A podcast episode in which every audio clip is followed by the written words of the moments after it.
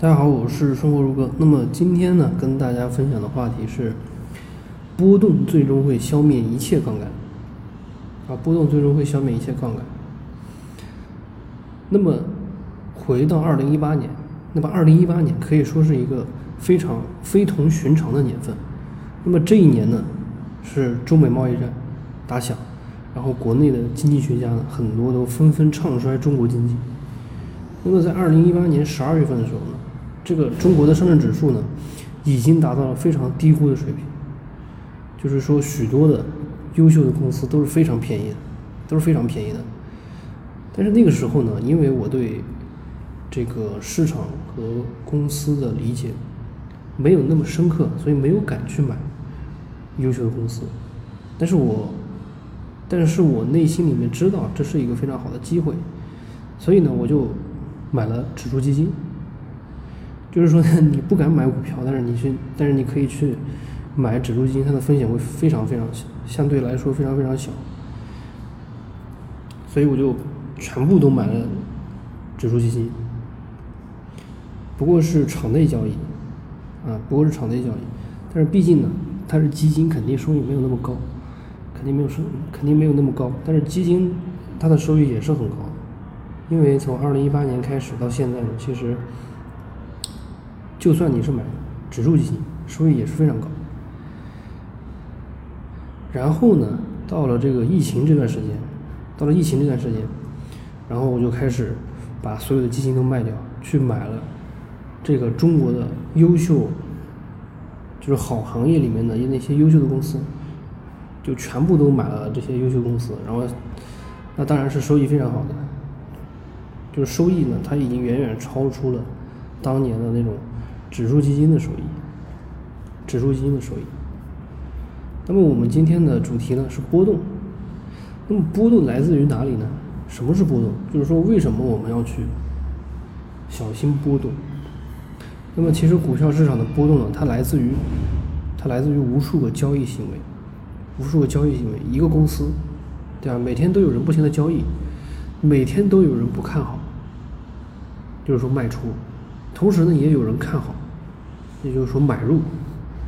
那么这些资金呢就像潮水一样不停的涌动，而每一个公司呢加起来，所有的公司加起来就组成了这个巨大的市场。那么可以想见这个市场的波动有多么巨大。那么反映在具体的东西上呢，就是股票的涨涨跌跌。那么这些涨跌呢非常的迷惑人。如果说你被它带着走，被这些涨跌带着走，被它迷惑，没有理性。那么你最终会死得非常惨。为什么说不要试图去预测波动？为什么说不要试图去预测波动？为什么说不要试图去预测波动？波动的来源呢？它是由千千万万次的交易组成，是由资金进进出出决定的。这些人的交易行为，从短期来看呢，都是心理决定的。所以，如果说你试图预测，短期股价的波动，那么你就必须试图去解读这些人的心理状态。那么你用后视镜开车的结果，就是死得很惨。在投资上面，就是你去通过这个，嗯，预测这个短期的波动，其实是结果非常惨。而如果说你读过心理学，了解过这个，了解过这个行为经济学。那么你就应该知道，人们的交易行为它不完全都是理性的，不完全都是理性的，它很多行，它很多时候它的交易行为它是不受常理推测的。比如说从消费来看，其实很多人的这个不理性的消费占到了绝大部分，这也就是营销的厉厉厉害之处嘛。那么西方经济学，咱们学的那西方经济学里面呢。有一个悖论，或者说是荒谬的地方。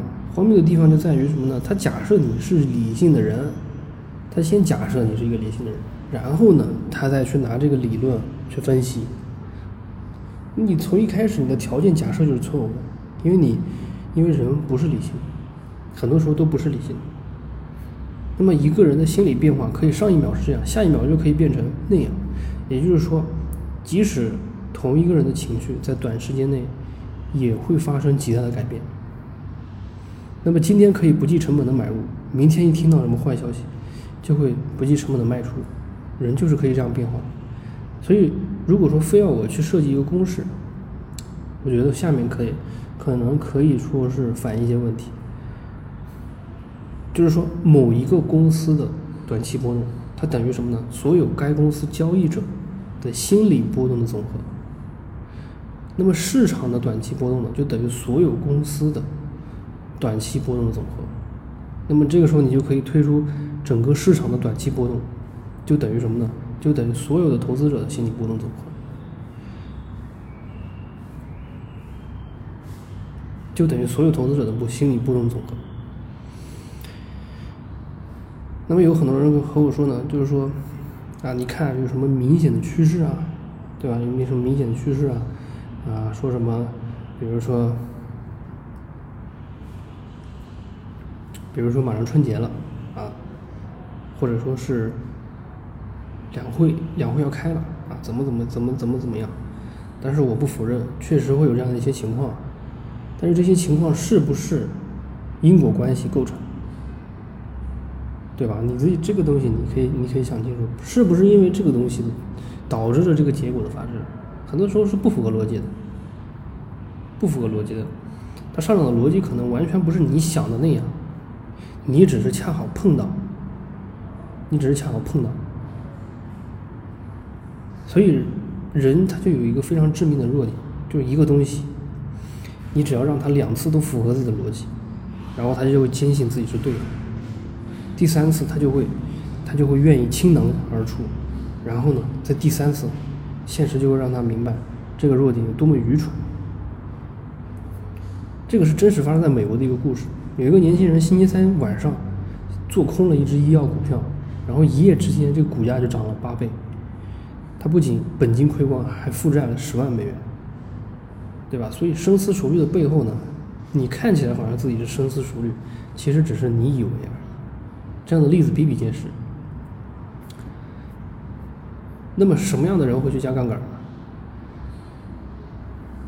一个真正懂得投资是投资要看重风险的人，我觉得大多数即使加杠杆也不会非常大。恰恰是什么呢？不知道其中的风险的人，他会去加很多的杠杆。这个其实就是找死。